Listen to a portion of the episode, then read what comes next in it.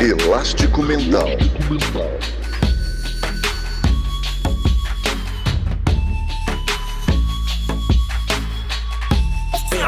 Elástico Mental. Olá, você que é nosso ouvinte aqui do Elástico Mental. Essa é a segunda parte, aguardada segunda parte do nosso podcast com Caíto Manier. E Lucas, que conversa, hein? Vamos, vamos liberar já isso aqui para as pessoas, mas antes temos que dar alguns recadinhos. Mas que conversa, hein? Olá, Guilherme. Olá, amigos e amigas do Elástico Mental. Excelente conversa, Guilherme. É, não tem magia xoxa nesse episódio. Cara, o Caíto, se você não escutou ainda o episódio parte 1, por favor, volta lá, escuta, porque ele, como ele contou uma história mais ou menos linear da quase um abriu o coração inteiro, Guilherme. Conta quase a história de vida dele História toda. de vida. Isso, de uma maneira muito bela, concisa e completa. Então, escuta lá o episódio 1 se você não escutou ainda. Se você já escutou, você tá apto, né? Tá aí já quicando praticamente uma semana esse episódio. Então, vem com a gente, o Caíto vai continuar da onde parou. Como a gente falou no episódio passado, o corte é meio brusco, né? Então não tem assim um, não tinha um jeito fácil de fazer isso, né, Guilherme? Então ele já vai começar lançando a braba, que já vai começar falando nesse episódio. Então, se você não entendeu lá como é que chegou nessa parte, escuta lá a parte 1 de volta, o finzinho, né, Pra você lembrar onde é que tava, e aí vem com a gente nesse episódio 2. Aqui o Caíto já vai começar de quando ele conhece de fato o pessoal da Quase, que eles começam a fazer os projetos deles, e é mais ou menos a hora que todo mundo passa a conhecer o Caíto, né, Guilherme? É isso aí. Fica aí o convite para que vocês, eh, depois de ouvirem esse podcast, conheçam os outros podcasts aqui do Elástico Mental. Tem um podcast com Daniel Furlan e Pedro Leite, também da TV Quase. Então, se você veio aqui por conta do podcast com o Caíto, dá uma descidinha aí no feed, né, no seu agregador preferido, que você vai encontrar esse podcast aí com o Furlan e com o Pedro Leite. Tem outros também, tratando vários outros temas. Fica já o convite também. Temos com o narrador da ESPN, Rômulo Mendonça, um grande narrador aí do, do atual cenário do esporte nacional e muito assunto sobre cultura dos mais variados temas. Fica aqui o convite, né, Lucas? Para quem Só não já chegou até tem aqui, Bruno de Luca no Slackline, Guilherme. Mas fora isso, tem Ainda, quase né? tudo. a gente precisa trazer aqui o Bruno de Luca, Lucas. Fica aí com o Caíto agora. O Furlan participou de um episódio do Larica, um dos últimos que a gente gravou, que é o do Falafel. Ele faz um jogo do War lá. E depois ele ele foi pra MTV com overdose. Nessa da MTV, eu lembro que em alguma das conversas, como eu queria fazer um programa novo, eu juntei a galera da Quase, que tinha muito material, que eu tinha acabado de conhecer. E a gente se identificou pra caralho, porque minha família é de Vitória também, minha mãe, então a gente tinha muita coisa em comum. Eu morei na mesma rua do Furlan lá. A gente só se conheceu agora, né? É, velho, adulto, mas a, a nossa infância toda foi no mesmo lugar. Eu, eu vivia na casa da minha avó passando férias. Eu ia pra casa da minha avó em Vitória em dezembro e voltava em fevereiro. E em julho também. Então era tipo um- uma segunda casa, assim. Eu conheço tudo em Vitória. É, tenho, sou realmente meio capixaba mesmo, assim. Minha mãe era muito ligada à minha avó, enfim. Então, tipo, a gente é, tinha muita coisa em comum. Então a gente juntou o meu material, porque eu sempre escrevi. Mesmo fazendo larica, eu continuava escrevendo. Continuava escrevendo texto, continuava escrevendo conto, continuava escrevendo curta, continuava escrevendo é, história para poesia, história para é, série, sinopse. Às vezes eu escrevia só um personagem. É, eu continuava. Sempre que eu escrevia, eu tinha meus caderninhos, eu tinha o site, eu tinha é, arquivos de computador, eu tenho pastas de textos que eu revisito até hoje para ver se eu aproveito alguma ideia, se eu dou continuidade a alguma ideia e tal. Então eu tinha muito material escrito. E aí eu juntei esse material com o do Furlan, juntei com o material do Arnaldo Branco, com o do Damer, do André Damer, que é nosso amigo de faculdade também, do Malvados. E a gente ia montar um programa chamado TV Classe Média. Uma TV pirata revisitada, assim, de sketch. Só que acabou que o Canal Brasil tava sem grana, fazer sketch era meio, meio, meio, meio é, era muito caro, porque você tinha que fazer produção de cenário, não sei o quê. A gente não tinha conseguido chegar numa solução estética que a gente gostava. Ah, no final das contas, o Furlan foi para São Paulo, porque a MTV dele ele foi contratado lá para fazer outros trabalhos na MTV junto com o Juliano. Então a parada deu uma morrida. Só que nesse bate-papo, nessa troca de ideia, nessa parada da gente estar sempre vendo o material de um do outro, o Furlan quis fazer o último programa do mundo na MTV, já que a MTV estava acabando. E aí ele me chamou para colaborar com o roteiro.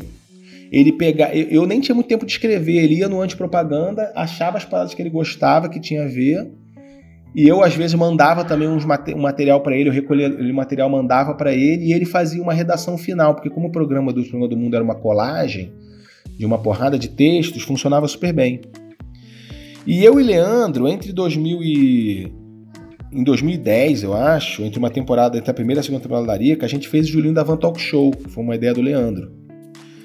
De, como eu e Leandro a gente andava muito de van, Leandro teve essa ideia de fazer uma Manhattan Connection de van.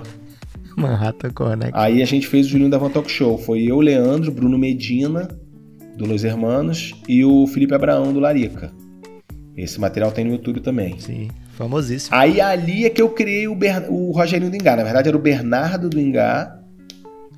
E quando o Furlan quis colocar esse personagem, é, era um material que eu mostrei pro Furlan também na época. Quando ele viu quis botar no Segundo Mundo, como já tinha Bernardo Toblerone, que era um personagem deles da Quase, eu mudei para Rogerinho. Então o Rogerinho do Ingá nasceu no Último do Mundo daquele jeito. E como a MTV não tinha verba e eu morava no Rio, a gente fazia por telefone.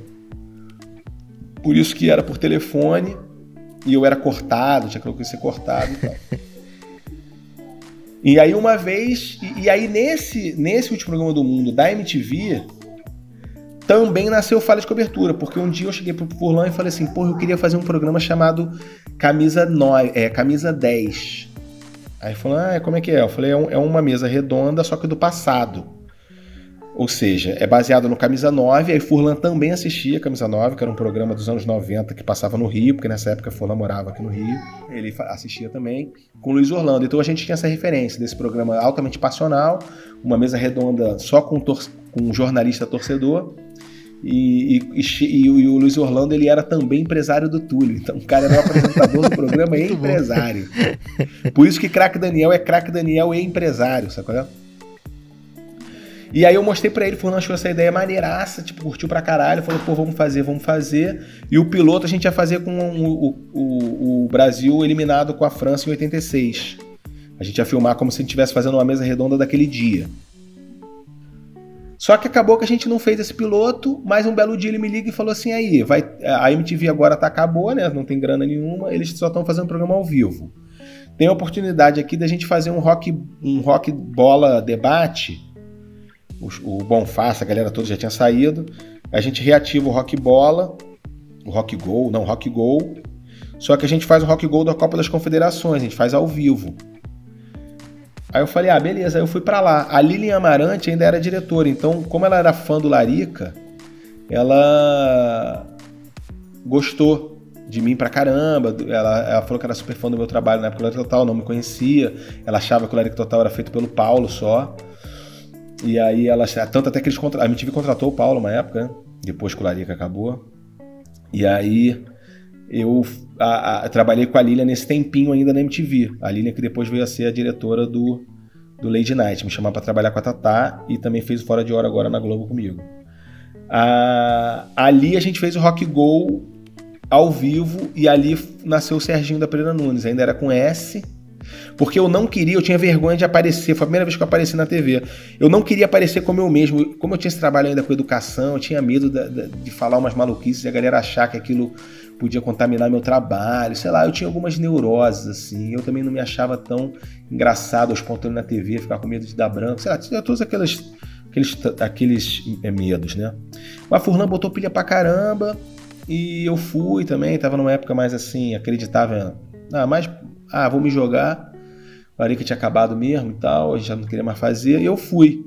E, pô, deu super certo, foi super engraçado, a gente fazia o roteiro, a gente fazia lá na hora, tinha uns convidados, os programas estão todos no YouTube também. Ali nasceu o Serginho. No ano seguinte, a, a, a, como a Abril tinha acabado, ah, pô, isso aqui vai virar um, um, Arquivo confidencial. isso aqui vai virar um arquivo, vai virar, tipo, como é que é? Um museu da imagem do som, vai virar aquele depoimento de quatro horas sobre a pessoa. Mas enfim, o a Abril tinha acabado, a Lilian, ela tinha saído da Abril e ela e, e, e, o que sobrou da Abril, os caras que ainda sobraram da Abril, eles quiseram montar com os egressos da MTV, eles montaram uma um, uma, uma network no YouTube. Pegaram vários canais, juntaram para poder vender publicidade, juntando todos os views dos canais. E um deles era o Falha de Cobertura e o outro era o Último Lugar do Mundo. Então a gente ficou com um ano, os caras fizeram um contrato de um ano, a gente tinha verba para produzir. Eu já não estava mais trabalhando na moleca, então eu conseguia viajar para São Paulo para gravar o Falha. E também das vezes que eu estava lá, às vezes eu ia num sábado, num, porque eu gravava, a gente gravava o Falha sempre no domingo. Às vezes que eu gravava o Falha é, antes, isso em 2014, né? Eu aproveitava e gravava uma participação de Primão do Mundo.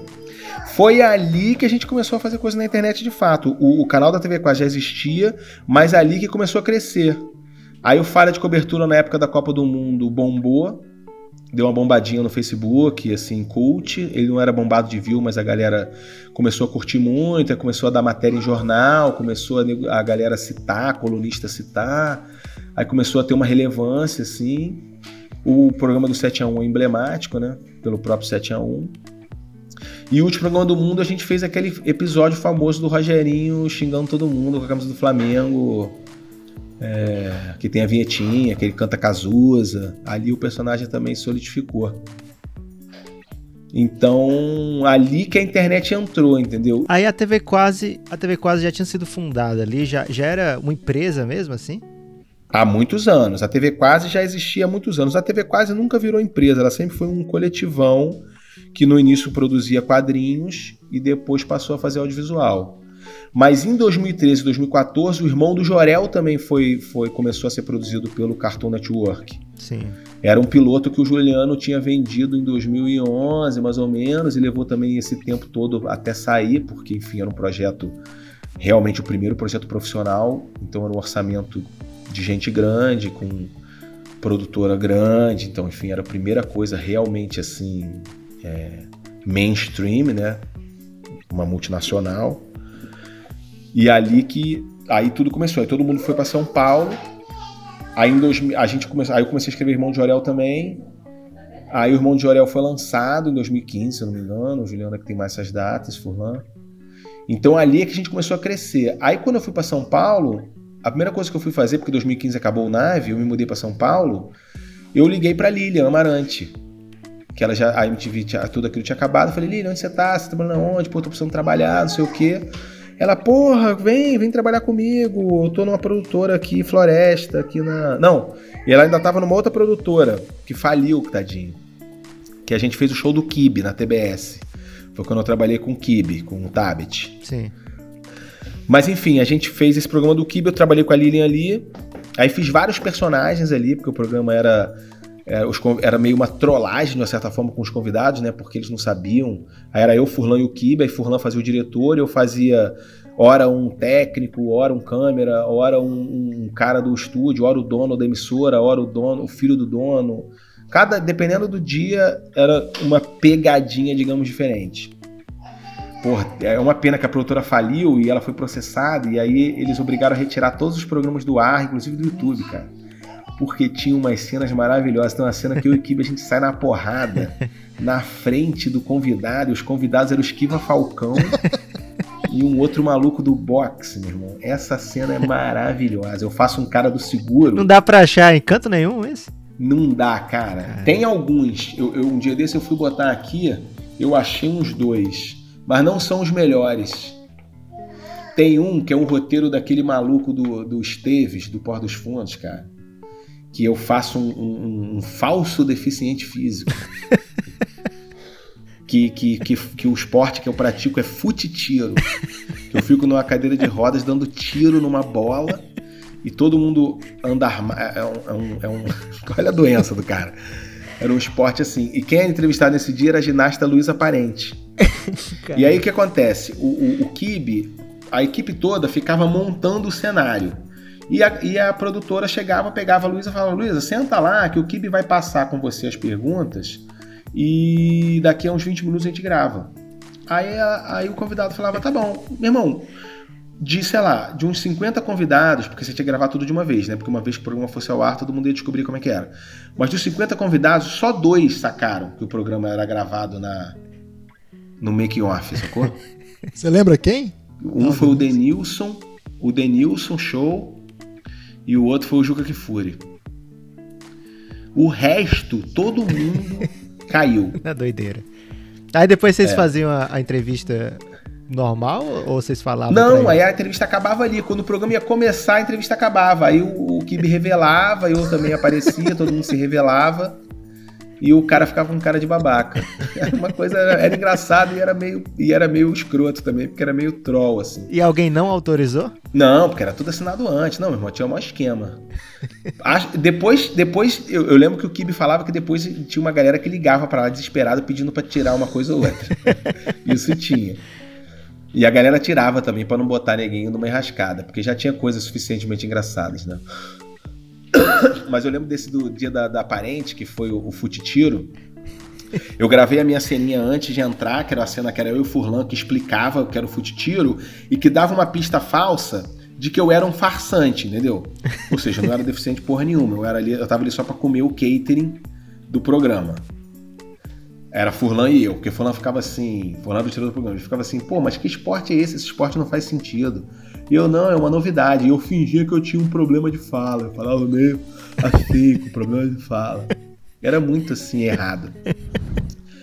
Aí eu sei que. Aí a Luísa Parente entrou, ela fez a participação dela. Quando chegou no finalzinho, o Kibe me, o Kibe me chamava, a produção me botava do lado dela e a produção falava: Ó, você vai dividir o programa com um cara do, do da, da seleção paralímpica do Brasil. É, ele faz o fute-tiro. Aí a Luísa, pô, que legal. Que aí eu entrava. Só que quando eu entrei, o Kibe já começou a querer rir. Então ele ficava olhando meio para frente. E a gente não podia se olhar, porque se a gente se olhasse, a gente ia rir. E aí o Kibe ele me pergunta como é que eu entrei no fute-tiro. Primeiro ele pergunta qual era a minha modalidade. Aí eu falo, fute-tiro. Aí ele fala, hã? Aí a Luísa parente fala assim: é tiro, é tiro. É tiro, tiro esportivo. Fala meio baixinho. Tadinho. E aí o Kibe pergunta como que eu fiquei com essa condição. E aí eu conto uma história, meu irmão, muito triste, só que ela é hilária ao mesmo tempo. Eu não lembro exatamente como é que era. Era que o meu pai. Uma coisa tipo choque de cultura. Que o meu pai tava não sei aonde, aí numa, num Natal, explodiu, não sei o quê. E aí eu fiquei assim. Enfim, quando eu começo a contar essa parada, Furlan tinha que. O Kibe começa a querer rir, a Luísa Parente se emociona vendo eu contando. o Furlan vem para me desmascarar. Só que quando o Furlan vem vindo, eu fui olhar para ele, meu olhar cruzou com o dele, e ele começou a rir. E ele tinha que falar assim: sai, sai, sai, sai, você tá enganando todo mundo. Ele não conseguiu, ele só falou assim. só que como eu vi que ele não ia conseguir, eu também falei, eu não vou conseguir, então eu tinha que sair correndo antes de eu rir, de eu rir dele rir, né? Só que eu tava muito tempo sentado, cara. Então quando eu levantei para correr, eu só levantei a cabeça e o tronco, a perna não foi. Dali, malandro, eu já catei um cavaco, isso tudo tem no programa. É pena que esse programa não tem mais. Eu cato um cavaco e eu me estabaco em cima do trilho, meu irmão. A luz aparente, ela fica com a cara do tipo assim, o que está acontecendo? O que se esconde debaixo da, da mesa. Eu levanto, eu saio correndo, volto, cato todas as comidas do catering e saio correndo de novo do estúdio. Caramba. Aí fica esse constrangimento gigante. Aí o Kibe termina, pede desculpa, termina a entrevista. E depois é que eu entrava e me apresentava, entendeu? Que tesouro, cara. Cara, é muito foda. Pra, pra ir para São Paulo, então, você teve que sair do seu trampo na educação. Sim. Então, porque acabou tudo. Aí eu abandonei. Ó, só pra te avisar. Tem no TBS show do Kibe, tá vendo? Ó. Mas, mas não tem os melhores programas. Tem o com Marco Mion, tem um do. É uma pena. O dos melhores do mundo. Esses da primeira temporada não são tão maneiros quanto os da segunda. Os da segunda tinham um que eu lembro. Só tem os da primeira. Ah, mas deve ter alguma coisa que vale a pena. Mas dá pra ter uma noção. Quem quiser ver, dá. Tem uns três lá. Mas não são os melhores. Eu acho que eu nem apareço nesses. O décimo andar é antes ou depois desse? O décimo andar é depois. Ou antes. Não, o décimo andar. O décimo andar é de 2000 e. 2015, né? É, eu tava editando ainda quando eu fui gravar o Kibe, exatamente. O, o, o décimo andar a gente lançou depois do Kibe. Porque o décimo andar a gente gravou em abril de 2015, pode crer. É muito bom o décimo andar, cara. Você que foi o diretor do décimo andar? Não, então, sim, mas o décimo andar, se eu tivesse feito o décimo andar depois do choque, ele ia ser muito melhor, porque no choque é que eu tive contato com o Fernando Fraia, que é o diretor do choque, ele me ensinou muito, cara. Me ensinou para todos nós, né? A gente aprendeu muito com ele. Mesmo ele não querendo ensinar, porque ele só fazia o trabalho dele. Mas como ele é muito experiente, ele estudou lá fora, ele conhecia coisa pra caralho. Porra, ele deu um upgrade em todos nós, muito foda. Ele já tinha é, dirigido o Furlan no La Vingança, né? E o Furlan, por cresceu pra caralho. Ele entrou em que momento no, no, na TV Quase? Ele entrou por causa disso, porque o Furlan, quando o Furlan fez o La Vingança, aí o Furlan conheceu o Fernando e a gente, todo mundo ficou amigo. Aí o Fernando entrou, todo mundo se conheceu ali. E o Fernando já era muito fã do Falha. E o Fernando tinha uma, tem uma produtora biônica de filmes que já produz filme pra caralho há muito tempo. Filmes grandes, é, Homens São de Marte, tem vários filmes. É, filmes com a Tatá, Toque é deles, é, filmes com Cauan Raymond, enfim, tem uns filmes mainstream lá, ele já era tipo, tava indo pro 12 segundo longa. Então ele foi um contato muito importante, assim, porque ele ensinou muito pra gente disso, tanto de atuação, quanto de direção, quanto de personagem, quanto de roteiro, quanto de, acho que assim, um cara fundamental assim na minha vida, na minha formação, e eu acho que se eu tivesse feito o décimo andar depois dele, a gente teria um resultado muito melhor em todos os aspectos, porque a história tá lá, os personagens são aqueles, eu, eu gosto muito daquilo que a gente escreveu. Eu, eu Furlan e Leandro que escrevemos, mas Furlan menos um pouco, eu e Leandro mais, mas a gente escreveu em dois meses, cara, se eu não me engano. Só. Uma série de três episódios, sabe? Super complexa. O Raul é super complexo, né? É, e com muito pouca grana. Então a gente filmou a toca de caixa tudo em 30 dias. A gente fazia diária de diária de 10 páginas, meu irmão, 12 páginas, uma parada inacreditável. A quantidade de coisa que a gente fazia ali. Então, assim, pecou muito. O personagem Juliano, por exemplo, que eu amava, que era o Homem Ferido, né? Porque tudo do décimo andar nasceu de um, re, de um rescaldo do. do. do TV Classe Média. Porque tudo que eu não, que eu não usei no TV Classe Média, que eu achava que era maneiro como esquete, eu fiz uma amarração de, desse décimo andar de uma empresa, mas se você for olhar, são todas esquetes do mesmo personagem. Então o meu era, era uma esquete chamada O Produtor. O, o, Jorginho ele era uma esquete que eu tinha criado chamada O Produtor, que era um, um produtor que estava sempre ao telefone produzindo um remake. Senhor dos Anéis. e a cada programa, é, a cada programa ele produziu um remake diferente. Só que no décimo andar eu peguei um, um, um filme só para dar uma continuidade na série e ele fez O Senhor dos Anéis. Mas originalmente era cada programa ele fazia um. Eu até quero transformar esse personagem num podcast. Opa! Porque tudo dele é por telefone, né? Mas enfim, tem, tem essa missão aí, mas não tá sem o tempo, né? Mas tá, tá, tá com esse projeto adiante. O do Furlan era um outro, uma história que eu tinha criado chamado The Schizophrenic Show que era um, um, um, talk show de um esquizofrênico que ele entrevistava os objetos. Aí cada programa era uma entrevista diferente, com objetos diferentes, mas no original ele tinha assim a formiga, que era um, uma estátua de uma formiga, era uma pessoa fixa, o soldado do comandos e ação também, era o cabeça de ponte, também era um convidado fixo, e sempre tinha um convidado, dois convidados por programa. Aí às vezes era uma caixa de fósforo, às vezes era um cinzeiro, bisnaga de maionese, não sei o quê. Então, o esquizofrênico, ele, ele, ele tinha esses convidados e ele tinha esses parceiros, ele tinha esse programa. Aí a gente transformou no Willy Billy. O Raul, ele veio de um outro personagem chamado o, é, o Corpo Humano, que era uma outra série que era baseado na, no, na verdade, numa história do Calvin Haroldo, que é muito, uma referência minha muito forte.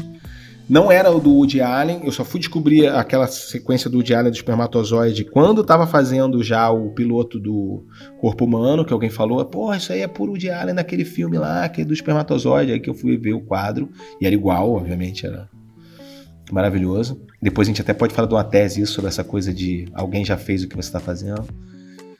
É, é, então chamava o corpo humano. Só que a gente gravou primeiro com cada um fazendo as células diferentes. Eu fazia uma célula, eu fazia o cérebro, Furlan fazia. Não, Furlan fazia o cérebro, Juliano era o criativo, Furlan era como se fosse a consciência, é, é, Davi era a memória, e Raul era lógica. Não, a Júlia era lógica.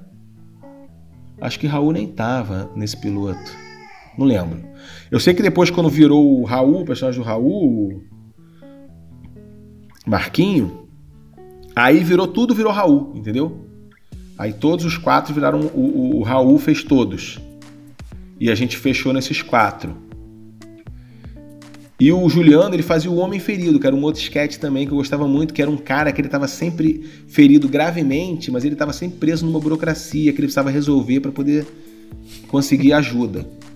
Então tinha uma sketch que era essa, que é a do piloto, que é do, do episódio 1, que ele esfaqueado tentando ligar para alguém para para socorrer ele. Tinha um outro sketch que era ele é, no aquela do elevador, que se eu tivesse mais dinheiro, meu irmão, aquela ali a gente tinha feito uma cena muito foda. Pena que a gente não tinha retake, a gente não, a gente não conseguiu fazer do jeito que a gente queria, testar o sangue ali, mas porra, a gente ia arrebentar muito com aquela série com grana, a gente ia ter feito muita loucura, cara. Aquela coisa dele ter o braço trocado, do braço necrosar, aquilo tudo, porra, eu achava aquela ideia muito foda. Então a gente, o décimo andar, ele virou isso. Eu fiz uma costura de uma empresa para poder dar uma história para todas aquelas sketches virarem uma série, entendeu? Uhum. Mas elas eram, na verdade, sketches separados, eram quadros separados. Era como se você fizesse 10. É... Porque assim, é... eu gosto, né? Vou falar agora de uma maneira um pouco pedante, mas não é pedantismo nem escrotidão nenhuma, me sinto mal, inclusive, de falar assim. Mas é olhando para trás, a maneira como eu crio é um pouco isso. Eu gosto de fazer série de coisas. Então, assim, ah, vamos falar sobre culinária, eu quero fazer 15 episódios, 20 episódios, sabe? Eu gosto de pegar uma parada e dar uma esgotada. Então, é, o, o, todo o décimo andar, ele era essas ideias de fazer. O Esquizofrenic Show, aí eu faria 10, sabe?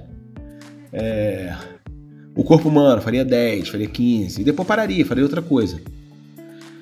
Então, eu acho que o choque, o fire, eles têm isso, entendeu? Lógico que já dentro de uma coletividade, mas o que me agrada neles é essa coisa seriada.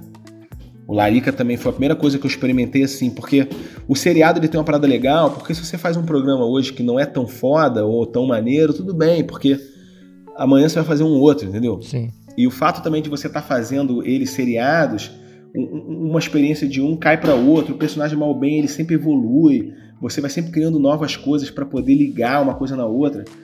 É, são sempre coisas que me agradam muito, assim, eu sempre gosto desse tipo de, de, de, de trabalho, sabe? É mais do que fazer uma coisa só, assim, mais do que fazer um longa, que é um, um episódio estanque. Entendeu? Eu gosto de fazer coisas assim, fazer 10, 10 daquilo, 10 disso, sabe? Eu gosto. Então acho que, que o, o, o décimo andar, apesar de ter feito uma vez só, ele era várias vezes esse mesmo personagem. O Jorginho era várias vezes o Jorginho, não mudava o tema do, do, do, do filme, mas o filme ia andando para frente. Sim mas era baseado nisso. Mas eu acho que ali faltou um pouco de tudo. Sobra, sim, tem o nosso talento, tem muitas cenas que eu me amarro, mas eu acho que ali faltou grana, faltou experiência de roteiro, mais de, de, de, de, de densidade, e faltou principalmente tempo de trabalho, porque a gente não teve tempo de experimentar. A Furlan estava filmando o, o, o La Vingança ao mesmo tempo, então ele precisou passar 20 dias fora. Ele gravou primeiro a parte dele toda sozinha, depois ele teve que gravar todo o resto depois, foi tipo uma correria fodida. Não dava tempo de você bater texto direito, de você ensaiar, era tudo muito assim improvisado, e eu acho que isso acaba. É, de, eu gosto muito do trabalho, tá? E em nenhum momento estou querendo dar uma desculpa em relação a essa mandada, não, pelo contrário. Mas eu olhando em retrospecto, é uma das poucas é uma das coisas que eu falaria. Eu gostaria de filmar de novo essa série, sabe? Eu considero ela como um piloto para um décimo andar a Vera hoje, sacou? Que hoje, inclusive, eu tenho cacife para fazer. Eu, eu posso chegar e apresentar e fazer. Opa, vai ser demais. É, e aí continuaria dali, né? A, aquela personagem da Meg é, sendo alçada a chefe via toda uma burocracia e todo mundo ali ser alçado a, a chefe, ninguém é demitido, mas eles continuam nessa empresa fantasma burocrática é, produzindo seus trabalhos sem, sabe, enfim, sem serem incomodados, né? Enfim, os inimigos são outras pessoas agora, né? Cara, já tô animadíssimo. O Pedro Leite, ele falou aqui no podcast que na TV quase tem muita coisa disso, né? Tá todo mundo parado, de repente alguém chega com um projeto e já bota pra frente. Então, mesmo que a gente não esteja aqui sabendo de novos projetos, eles até anteciparam no Elástico Mental que o Raul ia fazer um podcast e aí hoje, a gente tá gravando dia 25, o Raul já anunciou que vai fazer um podcast, né? Então a gente fica muito animado. Então já tô contando aí com esse décimo andar, segunda temporada, já tô já tô contando aqui como carta dentro do baralho. Exatamente, cara. E, e, e já é, e, e, é isso. Mas na, na, na, TV quase é sempre isso. A galera, e, por ser um coletivo muito aberto, e a gente faz coisas para fora e para dentro também, é, isso rola direto. O próprio Fala de Cobertura mesmo, por essas lives que a gente tá fazendo agora, foi um ligar pro outro, aí vamos fazer, vamos, vamos, vamos. Testa aqui, testa ali e tal, faz. Quem tá de bobeira, quem quer colar no roteiro, cola, abre um doc, todo mundo vai contribuir e toca, entendeu? A gente vai fazer uma temporada do Choque 9 esse ano também assim. Estamos estudando ainda, não posso dizer aonde. Vai, quer dizer, vai ser na TV quase com certeza, mas vai ter um parceiro e, e a gente vai fazer. Vai ser. Estamos é, com uma expectativa legal aí. Vai ser YouTube, certeza? Mas enfim, é, YouTube certeza, mas vai ter também uma segunda janela em algum canal fechado. Ah, demais. Que ainda não posso falar qual. Começa com multi? Não, não, não é nenhum desses tradicionais. Mas assim, mas o importante multi. é porque a gente vai fazer. Porque assim, o choque como a gente fez, ele é nosso, sempre foi, desde a época do Omelete, e isso foi muito legal da galera do Omelete, na verdade do Romariz, né, que foi ele quem quem botou pilha, foi ele que tocou a parada lá no começo. Eu, eu como a gente é que botou grana para fazer o piloto, eu fiz esse acordo com ele de boca. E depois, quando, quando, quando o choque deu a primeira bombada, ele cumpriu esse acordo na hora que a gente fechou o contrato de os direitos patrimoniais serem todos nossos assim, você pensa, ah, porra, mas se o cara falou, ele, né? Mas você tem, também tem muitos exemplos contrários a isso. Claro. E o cara bancou essa parada e, e, bancou assim, porque era uma galinha de ovos de ouro, porque é, é, o choque de cultura naquela época era, era, era a grande novidade para o público nerd, que era o grande público deles, e, e falava do universo nerd também. E aquilo não ser deles era um problema que depois a gente passou por esses problemas mais à frente em negociações internas lá, porque a gente era contra fazer propaganda dentro do programa, e esse era o jeito do Omelete de capitalizar até hoje, e não, não estão nem um pouco errados em relação a isso. Mas você tendo na equipe um antipropaganda, você tendo na equipe Daniel Furlan, que é um cara um dos mais criteriosos do Brasil, Pedro Leite, que é um detonador de, de publicidade, bicho, pô, foi difícil. Eu até era a favor a fazer algumas propagandas, até por conta da, da continuidade do projeto, mas realmente algumas coisas a gente sempre foi contra de fazer e, e isso acho que abreviou um pouco a nossa vida lá. Mas foi legal também porque abriu o horizonte para testar outras coisas, né? Ir para Globo e tal. Porque eu sempre gostei de fazer, cara, e você ter o parceiro que vai dar condição para você fazer, isso é fundamental. Porque eu fiz muita coisa sozinho e com os amigos, né? O Larica Total foi feito sempre numa união muito grande de guerrilha mesmo. A gente falava, ah, é culinária de guerrilha, mas era um audiovisual de guerrilha também, cara. Era tudo emprestado, a gente ganhava 3.900 por episódio. E Caramba. a equipe devia ter umas 12 pessoas, dava 400 reais pra cada um. Caramba. Então, assim, você só conseguia fazer porque você tinha muito capital social. Eu, eu, eu, ao longo da minha vida, ajudei muita gente, fiz muita coisa de graça. Então, quando eu ligava pro cara, pô, preciso de um estúdio, preciso gravar meia hora de um negócio aí, me empresta o um microfone, temos que arrumar um, uma, uma, um projetor para fazer uma cena.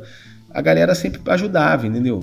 E, e ia fazendo assim. Então, você chegar depois num lugar, como agora a gente fez o Fora de Hora, e você bolar uma cena que tem que ter um hospital chinês encaixotado de um dia para o outro, e você chegar no dia seguinte, está no estúdio, tem um hospital chinês montado. Porra, mano. Isso é foda, entendeu? Eu não sou, eu, eu nunca fui esse cara, é, é, digamos assim, que os princípios estavam é, é, abandonados. Meu princípio sempre foi artístico e, obviamente, é ético moral. Mas, ao mesmo tempo, você, quando você sobe, o bolo cresce, cara. E quando o bolo cresce, é mais gente vai comer o bolo, bro. Então não adianta. Ah, eu quero ter meu trabalho autoral, não vendo ele para ninguém, não sei o que. Beleza. E eu tenho certeza que tem muitos trabalhos assim. É, é, Calvin Haroldo, por exemplo, é um exemplo bem sucedido disso, de um cara que nunca se vendeu, nunca fez propaganda, nunca fez é, é é, produto, nunca licenciou pra porra nenhuma, tudo que tem do Calvin Haroldo é clandestino. As únicas coisas originais dele são as, as linhas que ele próprio escreveu, desenhou, pintou, tudo ele sozinho. Agora, eu não sou ele. eu não consigo fazer isso. E ele fazia quadrinho, que é um tipo de arte mais barata, tão valiosa quanto, mas ela leva menos, ela tem, usa menos recursos para você fazer. Lógico que o cara precisa sobreviver, precisa comer e se vestir, morar e tal, mas ele é diferente de você fazer um filme, né? Que vai envolver uma galera. Então, quando você começa a, a produzir audiovisual em cinema, TV, você vai precisar de grana. E você, para precisar de grana, você vai precisar fazer acordos é, com grandes emissoras, com, com parceiros. Então a gente fez, a gente trabalhou com o Omelete, a gente trabalhou na MTV, a gente trabalhou com o Cartoon Network, a gente trabalhou com o Multishow, com a Globo. Sport TV. Tudo bem, o Sport TV. Assim como a gente, quando foi fazer o choque, a gente fez o choque e, de, e mandou pro Omelete, pro Romariz, assim, e falou assim: ó, dá play aí, tá pronto. Ele deu play e ligou. Deu 10 minutos depois, o cara ligou e falou assim: caralho, que porra é essa? foi, foi, foi a mensagem dele. A gente falou, pô, fudeu, o cara não gostou. Ele falou, meu irmão, estamos assistindo aqui em looping, na redação. o nego tá passando mal, a gente não tá acreditando. Os caras não sabem o que, que porra é essa. Tem gente achando que vocês são de verdade. É o claramente são atores, né? Claramente são atores. Entendeu? Então, tipo assim, ninguém perguntou nada para ninguém. Ninguém chegou pra um, pra um pitching e num, num, num, pra uns executivos. Eu tô lendo o livro agora do, do cara do dos Simpsons, o. Qual é o nome dele, caralho? Porra, eu tô pra... Sérgio Moro é foda. é... Porra. É o all, é aquele. É o all, É o cara que é o. Porra, cara dos Simpsons tá ótimo, Caíto. Pode ficar tranquilo. É o cara que hoje é o showrunner, que é o cara que tá desde o primeiro episódio. James L. Brooks? Não, James L. Brooks é o fodão. Ele é esse aqui, ó. Matt Groening. Aljan. Aljan, esse maluco aqui. Aljan. Esse cara é foda. E Mike Hayes, são esses dois caras. É, o livro é deles. Enfim, ele fala essa parada, que a parada é assim, você quer fazer uma parada maneira, não ouça o produtor de, de televisão, porque ele não entende. O executivo, ele entende de TV pra caramba, ele entende audiência, mas ele vai fazer uma coisa que todo mundo já faz, sacou? É... Pra você fazer uma parada nova, a ideia tem que ser torta. Às vezes você tem que apresentar pronto. Larica Total, a gente apresentou ele pronto. Meu. Chegou pro Canal Brasil e falou assim, dá play aí no, no frango Total Flex. O cara ligou depois riu pra caralho. Falou, meu irmão, eu vamos, quero 25 dessa porra. É lógico que assim, ah, a gente tinha câmera, a gente né, tinha recurso, sabia fazer, eu tinha ele de edição. Não foi do zero, não é também. A gente foi, é privilegiado, classe média, é, classe média alta, com recurso, né? Tinha, tinha acesso a livro, conhecimento, internet, blá, blá, blá. Então você já larga lá na frente. Mas também a gente não era filhinho do diretor, que já nasce com a equipe pronta. Né? A gente tinha que lutar e lá. Então, assim, pra gente teve que buscar parceria. E quando você busca parceria, você faz concessão, entendeu? E tudo bem, porque depois aquele trabalho ele vai te dar uma visibilidade, ele também vai te dar a grana para você chegar e fazer um autoral como o Raul acabou de fazer. Pegou o tempo dele livre, tá entre um projeto e outro, lançou um podcast, ele não perguntou para ninguém se alguém queria fazer, se estava bom, se estava ruim, entendeu? Caíta, a impressão que eu tenho assim que você passa muito tempo refletindo sobre o que você está fazendo, assim. Eu já vi você em algumas discussões, por exemplo, no Twitter.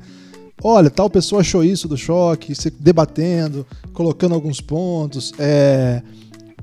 Para você, assim, é mais do que simplesmente produzir. É, é... Tem um pouco assim de, de fazer sentido até para sua própria existência, sua própria, ah, total, sua própria trajetória. Total. Como é que é isso? Não, assim, toda a minha motivação ela é interna. Eu, eu posso até aceitar trabalhar. Ah, Tatá, vamos trabalhar no novo programa da Tatá. Porra, foi amarradão, eu era fã dela, sempre achei ela genial e falei, pô, quero escrever para ela também, participar desse programa. Mas era uma motivação minha também nesses trabalhos, que às vezes as pessoas me chamam, eu vou. E tem também a motivação pura e simplesmente do ofício, que é você ir fazer seu trabalho. Não importa se você está feliz ou não, se você gosta ou não, você vai lá e você faz o seu trabalho. Você levanta aquela parede, você escreve aquele roteiro do nada, porque você está lá simplesmente fazendo o seu trabalho. Isso é legal porque muitas vezes as pessoas têm uma visão romântica da criação, que tudo é divertido e alegre e espontâneo, mas 90% é trabalho duro, concentração e, e, e braço, sacou? É, você escreve praticamente a força, você, você extrai a parada de dentro de você de uma maneira agressiva, assim, sai às vezes uns blocos de pedra mesmo, horríveis, que você vai lapidando numa segunda, terceira leitura, entendeu?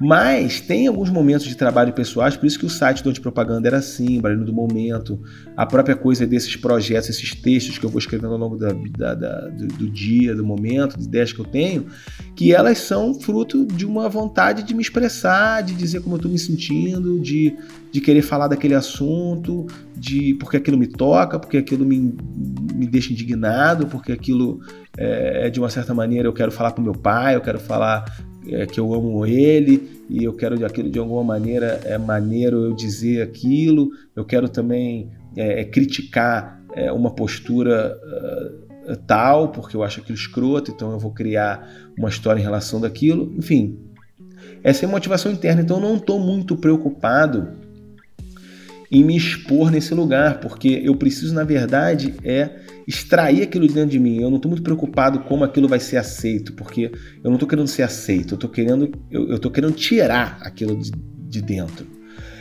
Ah, mas aí eu gosto de, uma vez que aquilo foi para público, uma vez que as pessoas tiveram contato com aquilo, eu sempre gostei de saber o que as pessoas acham daquilo. Não me incomoda as pessoas não gostarem, acharem uma bosta, acharem que aquilo ali é um lixo, acharem que aquilo ali é a pior coisa que elas já viram e odiarem tudo aquilo e todo mundo que foi feito aquilo. Juro, eu não fico incomodado de fato com aquilo. Não mesmo, porque eu também, como eu falei, eu também odeio muitas coisas. e acho muitas coisas muito merdas. Mas eu. Mas só que dá aquele lugar, quando você vai buscar uma interação na internet sobre o seu trabalho, é muito mais prazeroso quando você encontra alguém que dialoga com o teu trabalho, que acha teu trabalho legal, que aquilo fez a diferença para a pessoa, que a pessoa viu um lado que você não tinha visto, que a pessoa identificou que aquilo é parecido com alguém. Nunca me incomodou e eu sempre fui alvo desse tipo de comentário, porque meu trabalho ele é muito baseado em referências midiáticas e de experiências muito cotidianas da vida e de, e de ideias muito óbvias em cima de premissas também muito conhecidas e comuns e pra, quase simplórias. É, ao, ah, fulano já fez isso.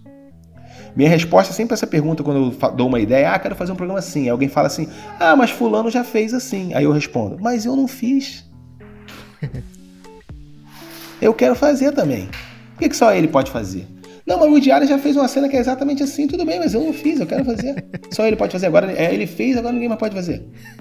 Porque se você for olhar bem, o Larica Total é um programa de culinária de um cara sozinho cozinhando na, na, na, casa dele. Você tem, vai ter isso no TV Pirata, você vai ter isso no Monty Python, você vai ter isso é, é, em novela, você vai ter isso em vários lugares. Agora, ao mesmo tempo, quando você viu o Larica Total, você não viu algo original ali? Não tem alguma coisa ali que não tem lugar nenhum? O que, que é aquilo? Nós. Você entende? Por isso que eu, eu, eu acho que eu, é, é, eu, geralmente eu saboto as pessoas quando, ela, é, quando elas vêm com esse tipo de argumento, porque esse argumento ele é só castrador. A pessoa nem está querendo proteger ninguém de ninguém, ela só está querendo jogar um balde de água fria em você, como se você dependesse de uma originalidade para fazer. Eu não dependo da originalidade para fazer, meu amigo. É... O novo é quem, o mais novo é quem faz por último. A novidade é quem faz por último, nos dias de hoje. Esse é meu lema. Isso é, você pode anotar, essa frase é minha. Se você quiser tatuar, é, tá liberado. Jovem tatua a letra. É. O novo é quem fez por último, entendeu? Porque tudo já foi feito, cara. Ah, a Tata Werneck, vamos fazer um talk show? Pô, quantos talk shows são parecidos com o da Tata Werneck? Agora, não é original aquele talk show dela? Não tem algo que só ela tem? Não tem algo que só aquele programa tem? Tem. Quantas mesas redondas sobre futebol engraçadinha tem? Você tinha Sobrinhos do Ataíde, você tem o Rock, o rock Bola, você tem, porra, 500, meu irmão. O Fara de Cobertura não tem a sua originalidade. Não tem coisas que são só dele. Agora, imagina se, pelo fato de alguém falar, ah, mas já tem o Rock Bola, a gente não fosse fazer o Falha. Entende? Sim. Ou choque, ou qualquer outra coisa, sacou? Por isso, assim, é, eu primeiro minha vontade é fazer aquilo como uma experiência minha de prazer artística, de, de, de, de, de competência artística também, de fazer bem feito, de fazer bonito, de ter tecnicamente legal, de ter um texto legal, uma atuação legal, uma edição legal, um ritmo, tudo. Você criar uma peça, uma obra que vai ficar, que vai poder ser revisitada. Quantas vezes eu assisto Larica Total até hoje, paro aqui, assisto um programa, entendeu? E falo, putz, foda, fiz essa porra. Tá aí, entendeu? Isso, isso me dá um prazer de realizador, entendeu? Então, não vai parar. É, é, a mesma coisa que acontece com o Raul, a mesma coisa que acontece com o Furlan, coisa. Então, acho que na quase, no Davi, todo mundo mal ou bem, a gente tem dentro de si isso. Ah, a gente quer escrever um livro. Pô, vamos lá escrever. Eu tenho um livro publicado, eu posso falar isso. Entendeu? Furlan, ele foi pro segundo livro já. Davi também, tem dois livros também. Enfim, realizar, entendeu? Sim. A parada é realizar, é, é, é já apresentar pronto. Ideia todo mundo tem. O Caíto, infelizmente pra gente, né, e talvez felizmente para você, provavelmente, é, a gente tem que se encaminhar pro fim, mas não dá pra gente... Depois de seis horas. não tem como terminar sem perguntar do boom do choque de cultura, né, assim é, você falou, né? Tem a primeira explosão. Essa primeira explosão veio logo depois que foi lançado, porque muita gente entrou na segunda onda, né? Que é mais ou menos ali perto da segunda temporada, né? Mas é, vocês fizeram choque de cultura, vocês tiveram que esperar um pouquinho para bombar ou logo imediatamente vocês já sentiram, eita, isso aqui deu certo? Ninguém tinha expectativa inicial de bombar, não, sabia? Isso eu posso falar. Assim, porque como você falou, eu gosto muito de analisar, eu gosto de ficar pensando as coisas, mas eu sou o único, tá? Na, na TV quase ninguém gosta. Inclusive, muitos não concordam com as minhas análises. então eu tô, vou falar as minhas impressões, tá? Mas naquele primeiro momento, o Romariz, quando ele chamou a gente lá no Omelete, a gente estava faz... a gente estava numa época de entre safra. A única coisa que a gente tinha era o Larica Total. Pô, Larica Total não, era o Irmão de Jorel, que estava realmente em produção, assim. É regular, todo mundo estava envolvido, mal bem. Uh, o último ano do mundo, a gente tinha feito uma temporada na Fox, então a gente estava meio entregando, mas a Fox também. Fox é a Fox, né? É, é, eles gostaram no primeiro momento, mas depois mudou a diretoria lá e aí os programas foram escanteados. Eles passaram num horário muito bizarro, na madrugada. Aquilo depois só, só, só teve a repercussão legal quando foi pro nosso canal. E a gente estava meio assim à deriva. Não tinha grandes expectativas e tal. E aí o Romariz deu esse toque de fazer um falha de cobertura de cinema. Aí que a gente devolveu para ele a ideia de falar, pô, não, vamos fazer um programa novo. Aí, enfim, mesclamos com o Julinho da Van Talk Show, com o Rogerinho do Programa do Mundo.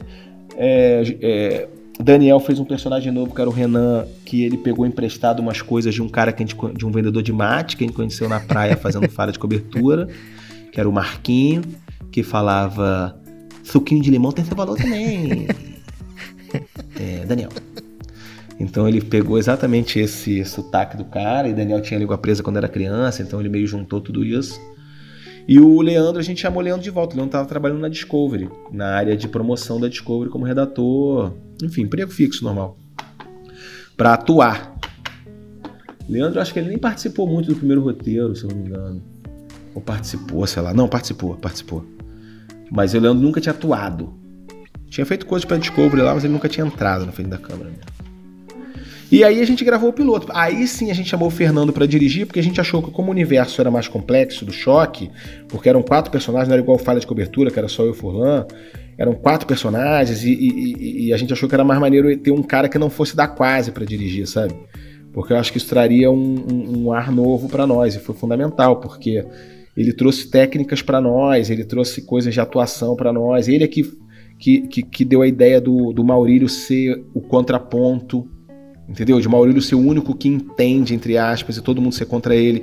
Então foi aí que criou mais ainda esse, essa dinâmica entre os personagens, de você ter um cara que se opõe aos outros e de você criar relações entre eles que não são as mesmas, para os personagens não ficarem se imitando mutuamente. Quer dizer, foi, foi do caralho.